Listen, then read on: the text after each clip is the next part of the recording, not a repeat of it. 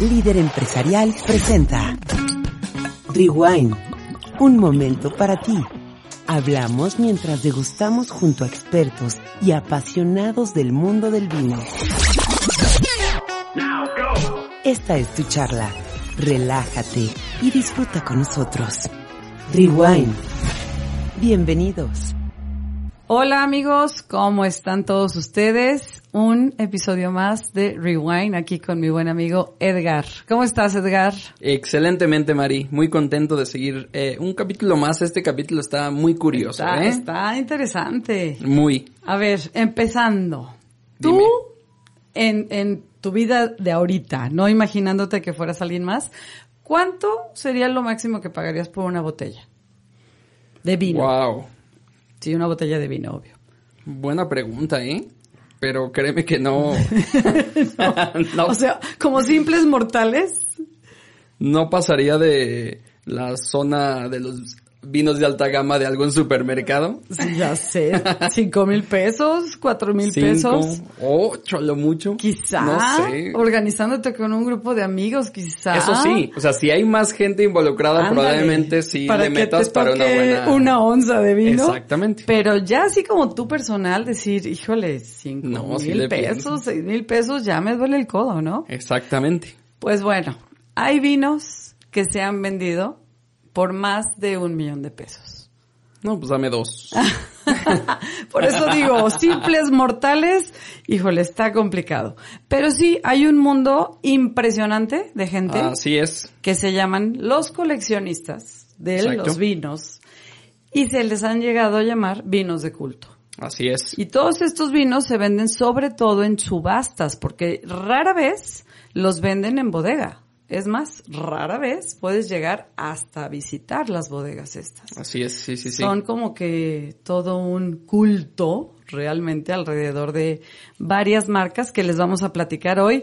Realmente como cultura general, quizá algunos de ustedes sí podrán comprarlas, pero como cultura general está bien. Es está dicen, que, interesante, dicen ¿no? que va más allá incluso de del precio. Es más un trofeo. Es más un trofeo, O exacto. sea, como todos la- los elementos de lujo. Ajá. O sea, que ya va más Como allá. los autos, ¿no? Exactamente. O sea, ya no es tanto por cuánto cueste, sino por los lo escaso que es, ¿no? O sea, que Exacto. sea difícil de conseguir, por eso se vuelve un trofeo. un trofeo para que lleguen tus amigos a la casa y miren, aquí tengo este vino.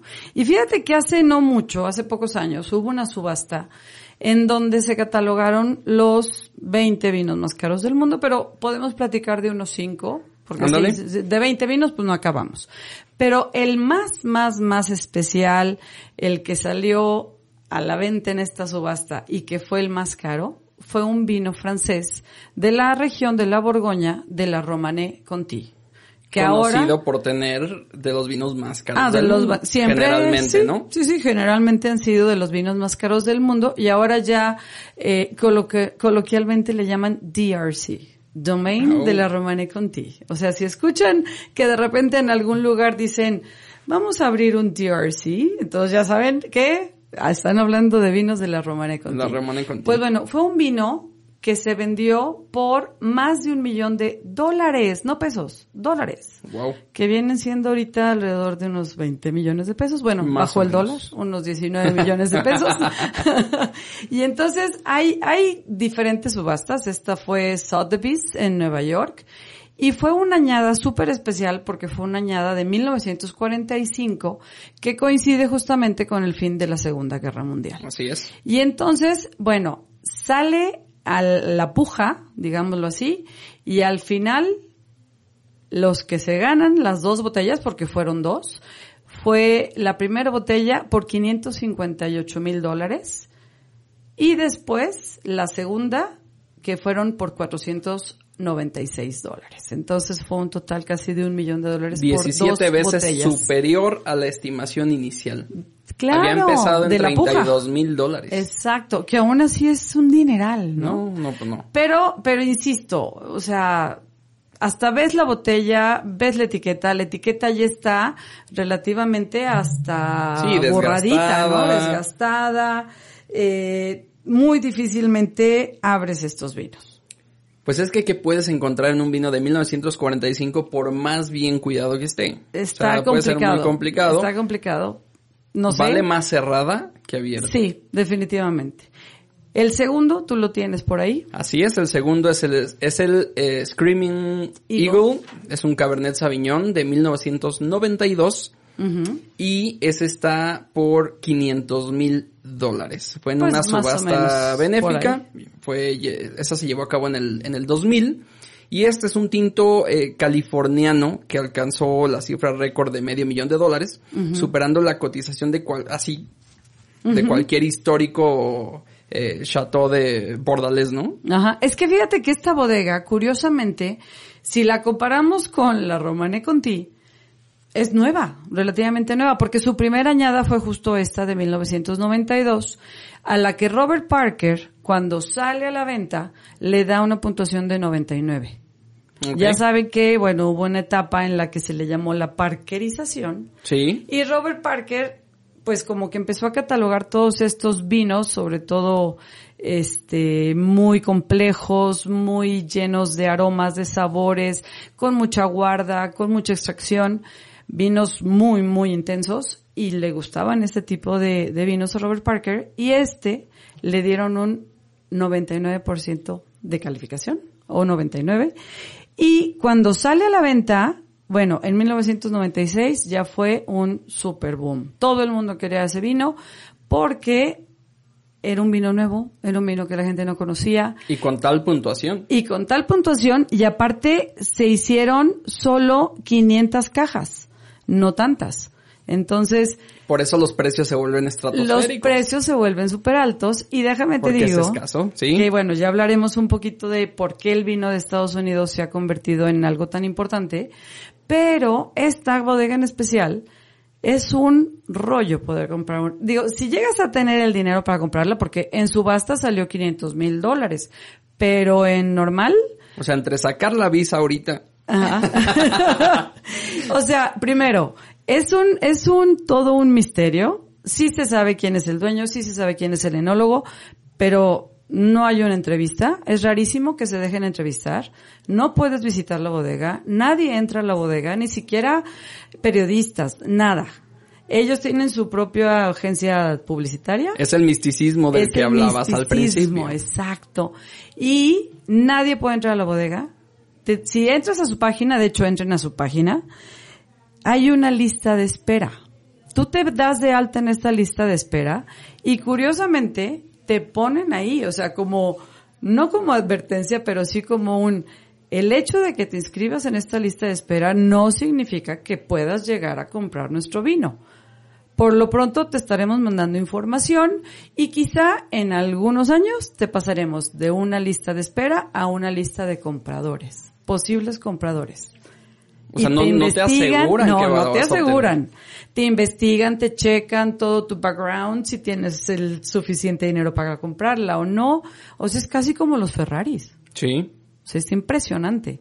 Y sí, sí, este, este vino Screaming Eagle se ha hecho todo un, justamente un misticismo. Yo, la verdad es que ni siquiera he visto una botella de cerca, pero sí, es puro, es, es Cabernet Sauvignon Así y es. tiene con un poquito de Merlot y Cabernet Franc, es la mezcla bordelesa un poco, y sí, es de los, de los más caros y normalmente si lo compras en esta lista de espera te puede llegar a salir hasta siete mil dólares. Wow.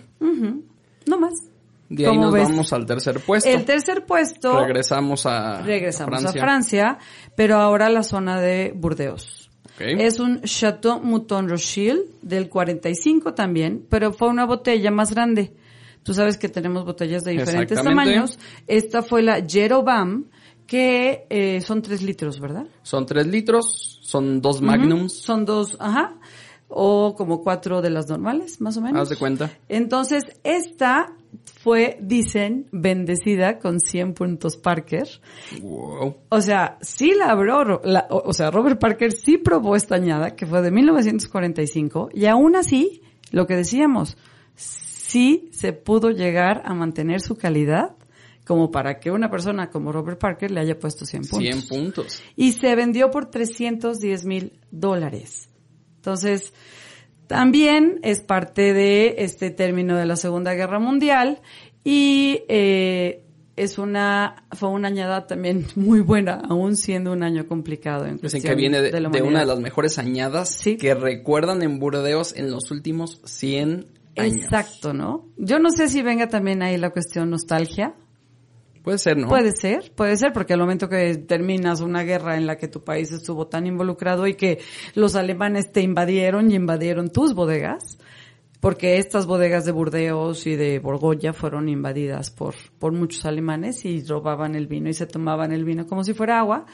Yo creo que también es mucho la nostalgia, ¿no? Sí. Sí, sí, puede ser. Y luego, ¿cuál es el cuarto? A ver, platícanos. El cuarto es un vino eh, muy peculiar porque lo podemos encontrar eh, recientemente en una película infantil. Ay, la amo esa película. Sale en Ratatouille. Ay, sí, hermosa película. Y ahí, eh, este el... personaje, el crítico, Ajá. lo que hace al momento de pedir este famoso platillo, lo pide con una copa de vino que por lo visto él tenía mucho dinero. Sí. Porque pide... sí. Bueno, en las caricaturas todo puede pasar. todo puede pasar, ¿no? Bueno, él pide un Cheval Blanc Imperial 1947. Que es justo este. Es justo este. este bueno, es el Cheval Blanc 1947. No sé si hay diferencia con el Imperial. Ah, bueno, sí. Pero bueno, a, a, lo que vamos un es que... Cheval Blanc, 1947. Sí, sí, sí, era el, el crítico, ahorita se me olvidó el nombre, pero sí, porque gas, Custó. Custó. No, era el Custó era chef. el restaurante, cierto. Y este, el chef que está en espíritu, ¿verdad? Sí. Y este, y esta ratita hace el, el famoso ratatouille, o sea que te ponen una rata cocinando, pero este sí es curioso como en la caricatura te ponen esa imagen del chef recordando esa esta historia de su niñez donde su mamá le daba este platillo tan particular y tan de campo y tan de la gente de diario que era el ratatouille y te ponen el Cheval Blanc que es un vino tinto. Así es. Muy intenso también con se llama mucha Anton complejidad. Ego ah el chef Sí. Ah, mira. No, el bien. crítico. Ah, el crítico, perdón, cierto, cierto. El chef era el otro. Bueno, bueno este, este Cheval Blanc eh, en el año 2010 eh, se subasta en Christie's. Ajá. De, en Suiza, Ginebra. Y bueno, fue por un comprador anónimo. Ajá. Que se hizo, se hizo de esta botella. Ah, en formato imperial. Aquí ese es, ese es el tamaño. Ok. Anton okay. Pidió una normal. Pero esta, la más cara, fue la, eh, la Imperial, que son 6 litros. 6, Así ok. es. Es. el doble de la Jeroboam. Así es. Wow. Dice que eh, fue presentado como el mejor vino de Burdeos jamás elaborado. Ok. Vaya, vaya. Fíjate nomás. Y, y vaya que ahorita platicaremos de los Grand Cru de Bordeaux o Burdeos y Cheval Blanc no es de esos primeros Grand Crus, o sea, de los más importantes y sigue siendo un vino o una bodega con una calidad impresionante. Y bueno, el quinto. Bueno, que en 2012 es cuando alcanzó la categoría de primer Gran Cru clase. Pero ah, ya hasta ahora. Sí. No en la famosa Sí, ya, de 1855.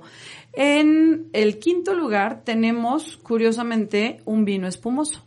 Este vino espumoso era uno de los favoritas, favoritos de Nicolás II, el último zar de Rusia, y era súper aficionado al champán. Entonces seguimos con los vinos franceses. Sí. Charles Heidsieck, no, no, la verdad no sé eh, pronunciarlo, este Heidsieck Shipwrecked de 1907 y fue 275 mil dólares. Entonces, imagínense, bueno, ustedes saben que la vida del último zar de Rusia terminó muy feo. Este fueron todos acribillados y bueno, vino la revolución rusa, pero era de sus favoritos y fue una añada, como decíamos, 1907. Entonces, aún así, un champán, de hecho, hay champáns de 1960, 1970 que lo siguen abriendo y siguen estando en excelente estado. Fíjate, este tiene una historia muy curiosa porque Ah, se encargó en 1916 una partida de este excelente champán a la mansión de Charles. De, de, de Charles Heidsieck. Pero el cargamento nunca llegó al destino ya que el barco que lo transportaba fue hundido por un submarino alemán en el transcurso de la Primera Guerra Mundial. Fíjate nomás. Entonces, imagínate cuánto tiempo estuvo ahí perdido. Por muchísimo tiempo. Ya después se encuentran, se encuentran los restos, incluida esta botella de, con de 1907. Sí, pues la Primera Guerra Mundial fue el 1919, acaba, ¿no? Más o menos. Sí, o sea, la botella es de 1907. Ajá. En, él pide este cargamento con esta champaña. En ¿Nunca el llega? 1916 y se encuentra en la botella en el año 1997. Wow.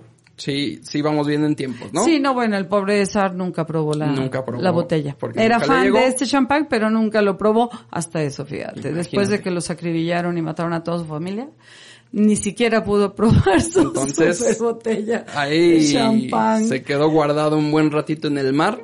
Ajá. Fíjate, También y eso yo creo que le da, o sea, ese ¿Quién misticismo? No le da sé. el valor altísimo, ¿no? Es un misticismo y aparte ahora lo están usando, ¿eh? En Galicia, por ejemplo, están usando mucho el sumergir las cajas de, de unas rejas con botellas de vino. Obviamente con un corcho especial, etcétera, Sí. porque la presión puede hacer que el corcho brinque, pero las dejan ahí meses o años y salen de hecho todas llenas de, de pues todo un ecosistema marítimo, no sé cómo se llama, todos estos corales y demás. Sí, sí, sí, un arrecife, Arrecife natural. natural, no sé. sí, o sea, eso lo decimos como novedad, pero curiosamente este vino así estuvo. Pasó por ese proceso. Y si ven la botella, si quieren meterse a, a googlearla, es una botella que de hecho trae ciertos ahí manchones y demás de los corales que supongo que Sí. retiraron de la botella y duró. No sé si la abrieron o no la abrieron, no sé si la probaron o no la probaron, pero sí hay champagnes que tienen 30, 40, 60 años y siguen en perfecto estado. Que la, la, esta forma de guarda de, de vinos es rara y, y es lo que eleva mucho los precios, ¿no? Pero así como formas de guarda diferentes, cada vez se está poniendo más de moda. Sí, ahorita vamos a hablar Tú de me uno vas a dar especial. ese, ese dato porque ya está por salir el vino más caro del mundo. Sí, todavía. Mira, en esta más. lista, en esta lista de la subasta viene también un Chateau Lafite, viene de 1869, viene un Chateau Chateau, Margaux. Margaux, viene un Penfolds, por ejemplo, que es un vino australiano. Australiano. Para que vean, también Australia tiene sus vinos de culto. Que este es el, el, el, el, el Penfolds especial, que es eh, el Grange, ¿no? El, como, que es el más especial y el top de la bodega. También tenemos algunos italianos, también tenemos, bueno, la mayoría son franceses. Chateau d'Yquem, por ejemplo. Lafitte.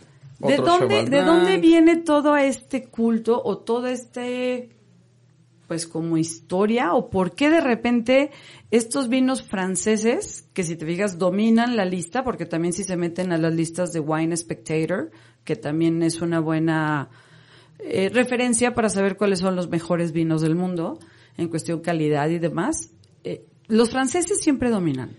Así es, pero bueno, este concepto de vino de culto nace en Estados Unidos en el 92 y se hace, se empieza a hacer popular gracias a Robert Parker, el que, el que comentábamos ahorita. Y bueno, a él le encantaba este estilo opulento, excesivo, nada austero. Sauvignon. eh, cargados de fruta, alto con alcohol. una extracción impresionante de abundantes color. pero suaves taninos y de buena calidad de roble francés, etcétera, etcétera, ¿no? Bueno, algo, algo que, que pasa es que empieza en Estados Unidos, Ajá. se empieza a hacer eh, muy famoso este, este esquema y sale de, Estados Unidos y llega a estas otras bodegas importantes. Ok. Como No. estas francesas que conocemos. Exactamente, ahí está la, la, la Romane Conti en Borgoña o Grange en Australia, la, la famosa Penfolds que hablamos ahorita. Los italianos, que hay muchos Chiantis, hay muchos, los Acicayas, por ejemplo, los Barolos, los Brunelos, ¿no? Todos estos lugares donde tienen suficientes como devotos a estos a estas etiquetas. Y aparte, millonarios. Exactamente, con producciones eh, muy limitadas para que puedan calificar com- como íconos de culto. O A ver, hay, hay ciertas características en los vinos de culto, ¿no? Sí, Que pueden ser difíciles de conseguir. Sí. Primero, Yo Como creo decíamos. que serían como, como dos factores importantes. Que sea muy difícil de conseguir, que tenga precios estratosféricos. Ajá, que O sea, sean muy buscados por coleccionistas, porque luego estos coleccionistas tienen a gente contratada buscando en las redes en dónde se está vendiendo y en dónde hay una subasta y quién vende, quién compra, quién, porque luego hasta mandan incógnito a ciertas Exacto. personas y nadie sabe quién es el coleccionista detrás de estas personas. O sea, es todo un Porque rollo. no, porque no existe una regulación. O sea, el, que sea un vino de culto no quiere decir que, que cumpla ciertos No. puntos estrictamente para que se pueda considerar así. O sea, no, no, No. tiene ni, ni regulación y aunque nació en Estados Unidos. Simplemente el Screaming Eagle, que es de Estados Unidos, que de ahí nace el vino de culto, pues la única regulación que tiene es el ABA, que es Exacto. que la uva sea de la región, ¿no?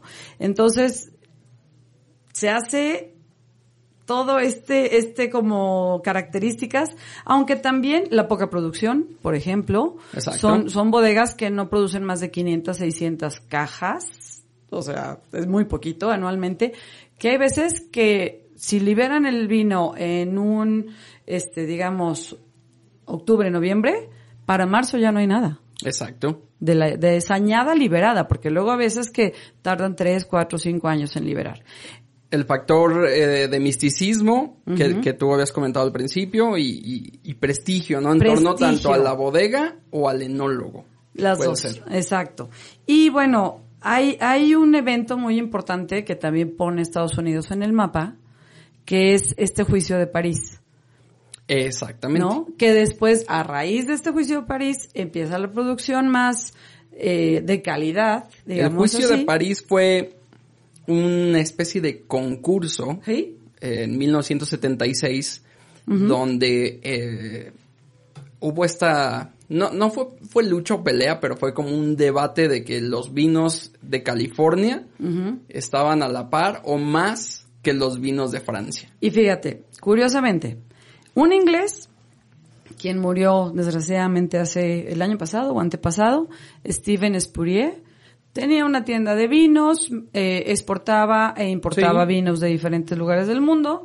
Algunos empezó a llamarle la atención el vino americano porque una de, la gente, de las personas que trabajaba con él, una señora, le dice, oye, fíjate que probé un vino californiano y está bueno, me gustó, está bastante interesante. La manda a California y le dice, oye, no, sí, tenemos que hacer algo porque están buenísimos. Y entonces va él a California, se junta con diferentes productores de California y hacen este concurso que realmente fue vinos de California contra vinos de Francia. Punto. y fue una cata ciegas Fue cata ciegas, fueron eh, 12 jueces, de los cuales 11 eran franceses y el otro era él, Steven Spurrier. así es Y eran 6 vinos de Estados Unidos y 4 de Francia. Solo uva Chardonnay como blanca y solo uva Cabernet Sauvignon como tinta. Al momento que empiezan a catar, en 1976, los juntan en un cuarto en un hotel muy famoso de París, porque hay una película, ahorita les decimos, se llama Sí, Bottle Shock, Bottle Shock. Que, que ahí te pone luego cositas que no pasaron realmente, pero está, está bueno, está ayuda está buena Te ayuda te más o menos, ajá, muy bien el, cómo pudo haber sido no Sí, porque aparte estos vinos americanos que no eran tan conocidos, pero que estaban echándole todas las ganas y estaban haciéndolos con toda la calidad, van contra los grandes crus de Francia. Exactamente. De la Borgoña y de Burdeos. Entonces, sí fue impresionante el resultado, porque 11 jueces eran franceses y decían, por Dios, claro que este vino es francés. que había cierta eh, como que no creían No que pudiera haber creían, esa entonces probaban el vino a ciegas y decían, ay, o sea, por Dios, este vino debe ser un Chateau Margaux de la añada no sé qué, y este debe ser un bla, bla, bla. Y de repente, a la hora que destapan las botellas, tómala pescado.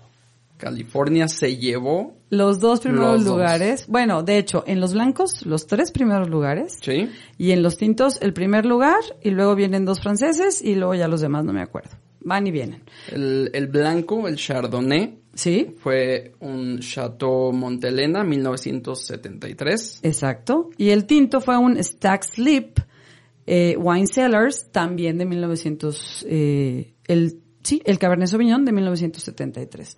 Y luego, 10 años después lo vuelven a hacer y vuelven a ganar los gringos. Y luego 30 años después lo vuelven a hacer y vuelven a ganar los gringos. O sea,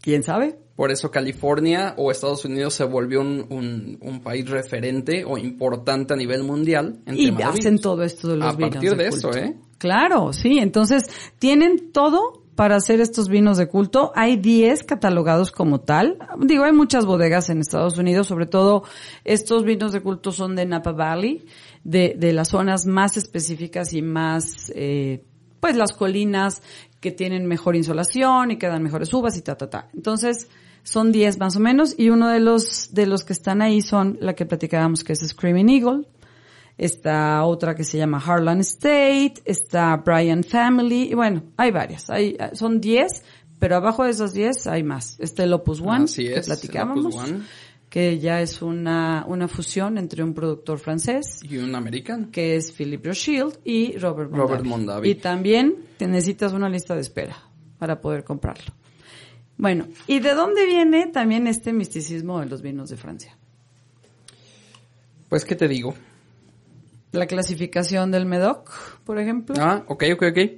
Puede ser. La clasificación del Medoc en Burdeos nos da cuatro, cuatro, cuatro bodegas, porque curiosamente en Burdeos es por chateau o por el viñedo que te califican.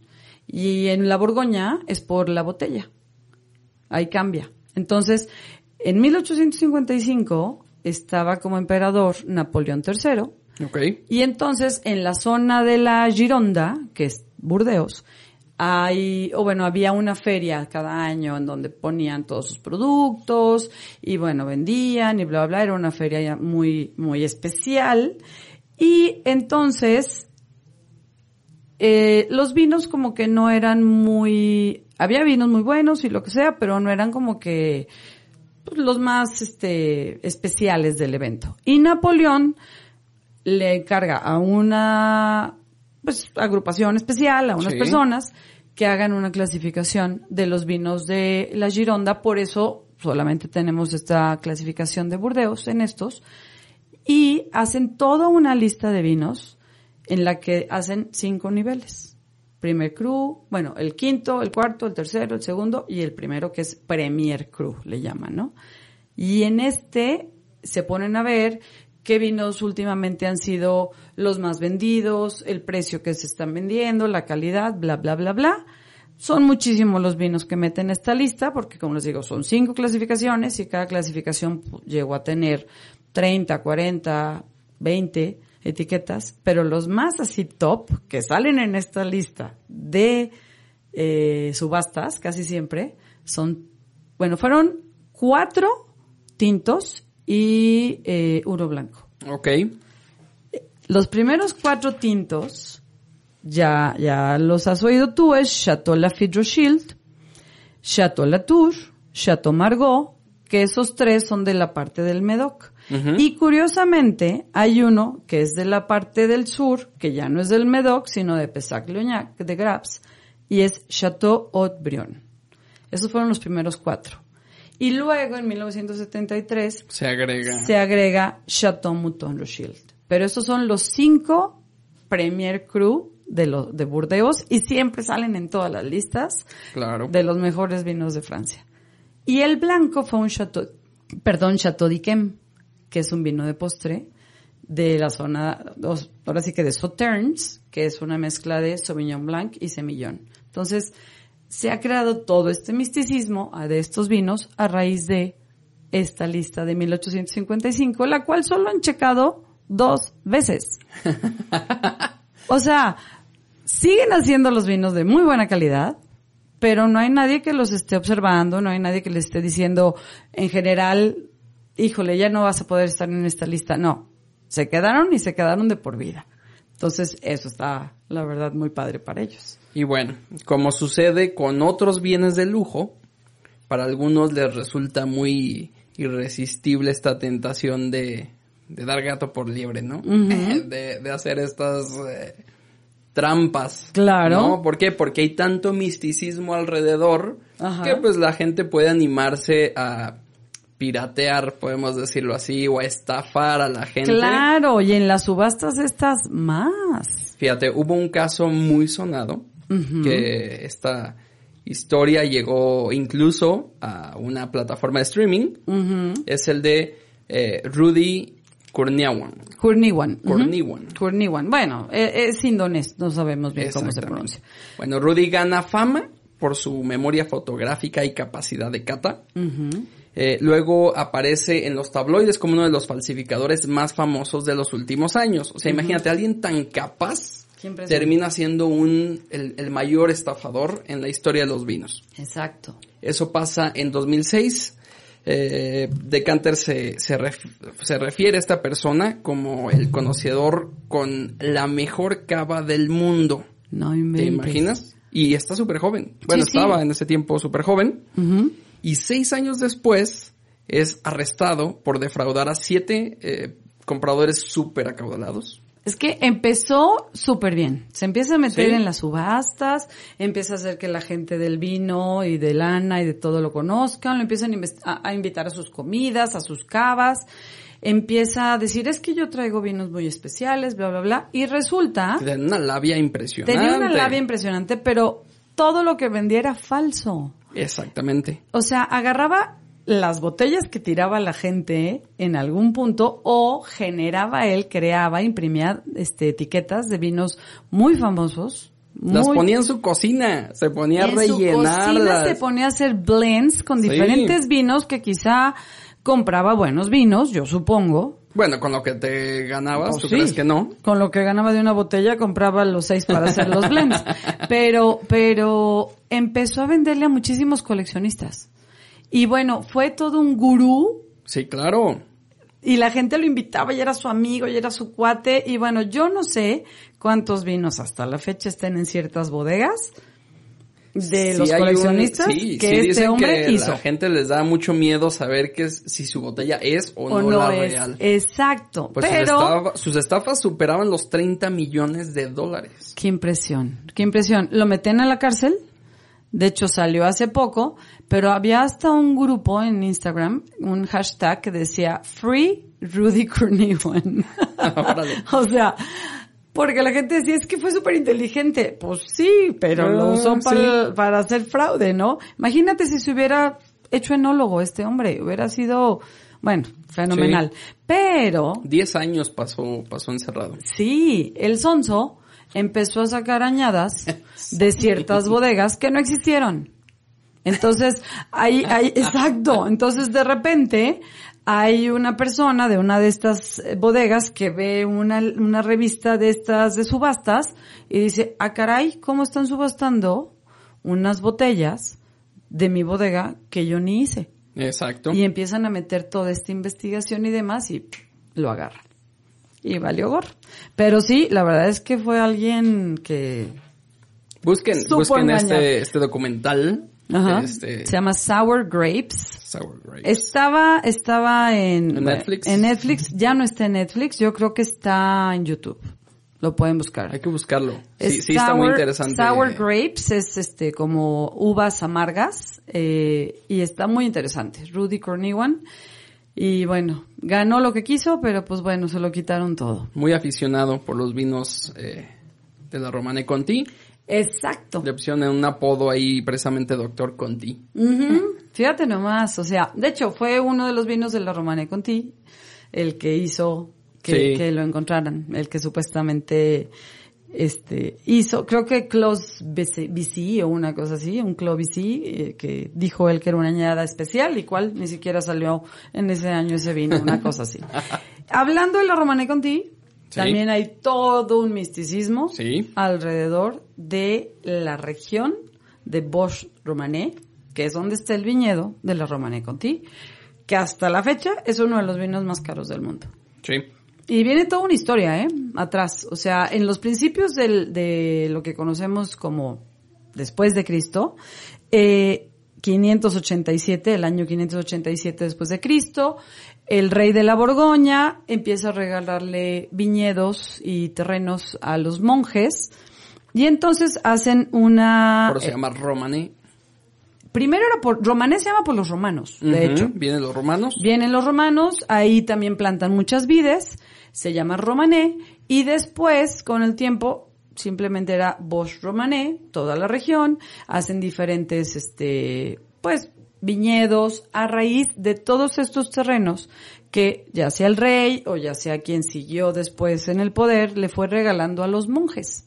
Y entonces empezaron a hacer muchas abadías y se crea la de los monjes de Cluny, el monasterio de Cluny. Y se convierten en un centro cultural y político impresionante hasta el momento que el Papa Urbano II dijo que los monjes de Cluny eran los mejores del mundo. No. Y los manda, y los manda a varias regiones de Europa, no solamente de Francia, a enseñarle a los diferentes monjes de diferentes abadías, de diferentes lugares, cómo hacer vino. Porque se empezaron a perfeccionar de una forma impresionante. Después, bueno, se separan, estos monjes de Cluny hacen otras abadías y otras, este, grupos o, o no sé cómo se le llame, pues, este, ¿cómo se le llama? Diferentes, Sí, este, sí, sí, sí, grupos. grupos de monjes. Y entonces se empieza a hacer todo un culto y todo un misticismo alrededor de este vino que producían porque se llegaron a perfeccionar impresionante y los políticos empezaron a ver la buenísima relación entre iglesia y Estado y entonces tenían, bueno, les encargaban hacer los mejores vinos para ellos podérselos regalar a los diferentes, este, pues personas importantes en la política y en todos estos tejes y manejes. Ok. Los papas eran también, bueno, personas que, tú sabes que hubo una etapa en que hubo papas en Francia. Entonces, bueno, todo esto creó todo un misticismo alrededor de los vinos de la Romana y Conti, al punto que se hizo los banquetes espectáculo. Y eran todos unos banquetes que hacían shows, hacían pres- representaciones teatrales, ta, ta, ta, y cada domain, como le llaman allá, en esa parte de la Borgoña, o cada viñedo, cada terruño, llevaba sus mejores vinos. Y entonces ahí se empezó a hacer todo esto. Sí, sí, sí, la verdad es que es una historia bien padre. Y bueno, obviamente hubo un momento en que había un príncipe en la Romanée que se llamaba el príncipe Conti. El rey de Francia y su amante, que era eh, Madame Pompadour, compiten contra él por esa región de Borgoña. Y, Y la gana el y príncipe. la Conti. gana el príncipe Conti. Por eso terminó siendo Romané Conti. Porque ahí se hace ya toda esta fusión. Y bueno, ha habido varios dueños. Imagínate Romané Pompadour. Ándale. Pudo haber sido. Pudo haber si sido. ganaba ella. Claro, porque el amante era, bueno, bastante importante en la vida de este rey. Pero entonces, este, se hace todo un misticismo alrededor de la Romane Conti. Son de los vinos más caros de la Borgoña. Tienen ocho etiquetas y eh, todas son Grand Cru. Porque en la Borgoña tenemos eh, Premier Cru y Grand Cru. Entonces ahí todas son Grand Cru, que es la mayor eh, calificación sí. que podemos tener en la Borgoña. Y la mayoría de, los- de sus vinos son Pinot Noir, bueno, de excelente calidad. Y pueden Romance llegar Conti, a Ajá. Richburg. Bosch Romané también es como el más regional, pero sí, todos son bastante caros. No puedes ir a la bodega tampoco, no puedes comprar en la bodega tampoco. Eh, tiene una entrada así muy, muy, este, como épica, porque en muchos lados la ponen la entrada, pero hasta ahí llegas, o sea, la carreterita, Qué bueno que me dices si ando por allá para ni darme la vuelta. ni darte la vuelta porque no te van a dejar entrar. Se comercializan a partir de los tres años del lanzamiento de su cosecha y eh, pueden llegar a costar 10 mil dólares o más. Entonces, bueno, ustedes sabrán, nos echamos un Romane Conti. Es una Podemos obra de arte. organizarnos entre 10 mil personas. no, mil dólares, no, es mucho tampoco. No se crean. No, la verdad es que todo, todo esto está Sí, fuera del alcance realmente. Bueno, hay mucha gente que lo usa, pues los, lo- yo creo que los millonarios, estos árabes o los jeques o no sé, no sé, bueno, hay algunos gringos con mucho dinero, algunos europeos con mucho dinero, pero sí se venden impresionante. O sea, de hecho, las producciones ya están vendidas antes de que salgan Sí. a la venta. O sea, Como varios productos de lujo. Sí, como los coches, como los relojes, ¿no? O sea, es impresionante. Y también hay un vino en Francia que no lo hemos mencionado, que es el Petrus. El Petrus, oye, no comentamos ese dato, eh, este famoso eh, vino de culto, que este, no sé qué año, ¿es este el que va a salir? Bueno, hay un, hay un... Porque fue la añada 2020, pero... Pero se cree que este año salga a la venta. Salir. Exactamente. ¿Por qué? Por su guarda. ¿Y dónde va a ser su guarda, Mari? Ya fue, de hecho, ya lo trajeron. Ah, ya, fue y ya vino en el espacio. El Uber Eats. ya lo trae de regreso. ya mandaron a Uber Eats por eso. se guardó en el espacio. ya ves, nos van a cobrar por el Ya sé, no, pues que patrocinen. Que patrocinen. Sí, no, es impresionante. Fíjate que es un startup, que ahora sí le llaman ahora a ciertas, a ciertas empresas, este, que se llama Space Cargo. En la estación espacial, hay una estación espacial, no te sé decir en qué parte del espacio, ni, ni si la manejan los gringos o quién la maneje, pero en donde tú puedes guardar cosas te cobran por llevarlo, por rentar, por la renta de guárdalo y por traerlo. Porque ah, se han hecho todo este tipo de investigaciones científicas de cómo afecta a diferentes cosas, productos, materiales, bla, bla, bla, el estar en el espacio, porque tú sabes que en el espacio no hay oxígeno como tal. Exacto. Pero dentro de la estación espacial yo supongo que sí, más es un oxígeno no natural. ¿No? Digamos que está siendo generado por la estación espacial. Pero este startup compra una caja de este vino Petrus, que es de la región del Pomerol. En Burdeos. En Burdeos, eh, que es súper importante y muchísima gente lo conoce y te puede también salir carísimo. Y entonces compran una caja de 12 botellas del año 2020 y la mandan al espacio durante 14 meses lo cual es carísimo tenerla en el espacio. O sea, más o menos una prox de tener una botella durante 14 meses en el espacio es de 85 mil dólares. La botella. Pues que imagínate, la abres allá y no se oxida. de hecho, no. Buen punto. Aunque no la abrieron. No, no, pues no. No, la idea de ellos es, la van a regresar, perdón, ya la regresaron, ya la tienen aquí, se va a hacer una subasta y se cree... En Christie's, precisamente. Ajá. Y se cree que van a poder llegar hasta un millón de dólares por botella. Las que habíamos platicado eran de medio millón de dólares. Esta ya pasó el millón. Esta ya pasó, pero por todo también lo que conlleva el mándalo al espacio, lo que te decía, pues simplemente tenerla ya estos 14 meses, una botella, aproximadamente son 85 mil dólares.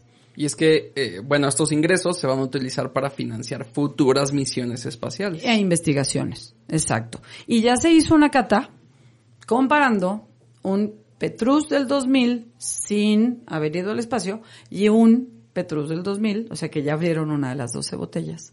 Ya nomás hay 11, ya nomás hay 11 listos.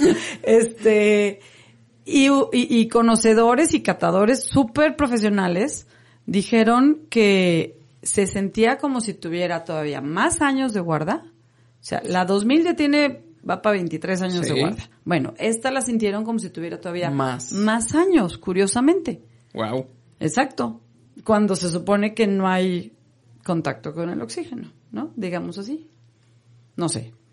No sé cómo sea el lugar en donde lo guardan, pero Aún así, siguió conservando su esencia como vino Petrus, que yo nunca lo he probado, pero dicen que tiene ciertas notas muy específicas y que trae, pues, flores, frutos, bla, bla, bla, de diferentes, este, digamos que si son frutos más compotados o maduros, bla, bla, bla. Todas estas notas específicas del Petrus las tiene, pero como si tuviera todavía más guarda. Más guarda. Pero sigue en un perfecto estado. Entonces, se va a vender un paquete especial. De hecho, te viene, eh, es un pequeño baúl y viene un decantador, copas y un sacacorchos hecho de un meteorito. Exacto, eso está eh, exageradamente bueno. O sea, sí, sí, sí. Es como, no sé, algo especial, ¿no? O sea, tener este sacacorcho hecho de un meteorito que está en el espacio, pues está fregón. Digo, no sé si esto ya valga el millón de dólares, No pero, sé. pero sí, sí está cañón. La verdad es que este baúl también es un baúl que fue hecho a mano en Francia y también este es como un baúl caja fuerte. Sí. Entonces, pues está bueno el paquete y lo, no sé, ya les platicaremos cuando se haga la subasta en cuanto Ahí llegó. pensé que cuando salga y vayamos a probarlo, pero no.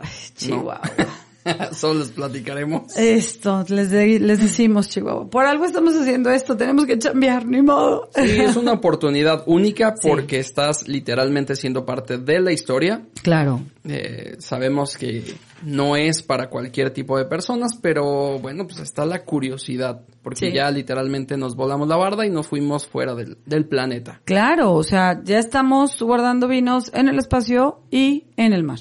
O sea, es. ya estamos llegando. ¿Dónde más podemos guardar vinos? No sé. Ni idea. Realmente abajo de la tierra, no sé. Bueno, se, se guardan en cuevas, pero en otro tipo de, de espacio no se me ocurre que pueda pasar, pero algo va a salir. Algo, el algo se humano, nos ocurrirá. El humano siempre está buscando algo nuevo, ¿no? Así es. Y aparte, pues es darle más, este, como ese, ese plus a tu vino para que lo vendas más caro. Así es. Entonces, tenemos otros, tenemos los españoles, que son los vinos de pago, que ya hicieron ahora una nueva regulación, los mismos productores, que se llaman vinos de pago, eh, pero no son los que están en la clasificación. Los grandes vinos de pago se llaman, y hay varios muy buenos. Están, en Alemania también hicieron una asociación igual, están los super toscanos, por ejemplo, o los brunelos, los, ahora sí que todos estos amarones. Entonces tenemos muchos vinos, la verdad, muy buenos, muy interesantes, unos Chiantis espectaculares. Pues nace, sí nace mucho llegar. de esta idea de, de querer ir en contra ya del sistema, ¿no? Que es lo que decías, pues sí, ¿por qué son mejores? Porque tal vez alguien lo dijo, más allá de su calidad excepcional. Sí. Entonces, pues hay gente que se quiere sumar, que dice, Sí. hey, aquí eh, pasó Aquí con estoy. Estados Unidos, levantó la mano, se puso Australia. al tú por tú, y mira, Ujú, ujú. ahí está la historia. Quizá en México algún día podemos llegar día, a tener algún uno de esos vinos. Para allá vamos. Para allá vamos, están echándole muchas ganas los productores, pero sí, si alguien abre una botellita de esas y nos invita, se los agradeceremos Uy, mucho. con gusto ahí estaremos. La verdad es que sí, bueno, son vinos complicados de hallar, pero pues vayan a una subasta. y ahí los van a encontrar. Mari, eh, pues acabamos el, el Nos programa de acabamos hoy. el programa. Si nos faltaron más, si hay otros datos que tengan sobre vinos de culto, los vinos más caros del mundo, lo que ustedes tengan para, para compartir, coméntenlo en nuestras redes o en las redes de Rewind, este, y vamos a, a tratar de leerlos cada que podamos, ¿sale? Claro que sí, o como les preguntamos el otro día, ¿qué les gustaría que platicáramos? Te hace falta un Ay, vinito, Dios, Mari. Dios, me hace falta ya un vino, porque sí, aquí la ronquera ya se me vino. Exactamente, Sí. también temas que quieran que platiquemos, con gusto los vamos a poner sobre la mesa. Sí, ya estamos investigando sobre los que nos pusieron también. No se crean que no leemos, sí leemos No, lo que claro nos que ponen. sí. Y bueno, este creímos que era, era un, un tema padre, un tema interesante, porque siempre nos preguntamos, bueno, ¿por qué el costo de estos vinos? Sí. Hay todo lo que hay detrás, todo lo que hay detrás, la historia también influye mucho y el know-how de las personas que lo producen, ¿no? Entonces, suerte, si alguna vez llegan a probar uno de estos, nos platican qué tal está. Así es. Y bueno, seguiremos con más programas, Edgar. Gracias. No, gracias a ti, Mari. Y gracias a todos ustedes que nos han escuchado y han llegado hasta aquí. Sí, sí, sí, gracias. Y sigan nuestras redes. En Facebook está como Rewind Podcast. Rewind Podcast. En Instagram también, Rewind, es. R mayúscula, E minúscula, W mayúscula y lo demás en minúsculas. Y bueno, Edgar Pérez Foto. y Mari López Som, eh, tanto en Instagram como en Facebook. Facebook, Entonces, pues ahí estamos a sus órdenes. Un abrazo y que tengan una linda semana. Chao. Bye. Rewind ha llegado al final. El programa que busca despertar en ti la curiosidad de probar un vino diferente cada emisión. Busca más episodios en las plataformas digitales de líderempresarial.com.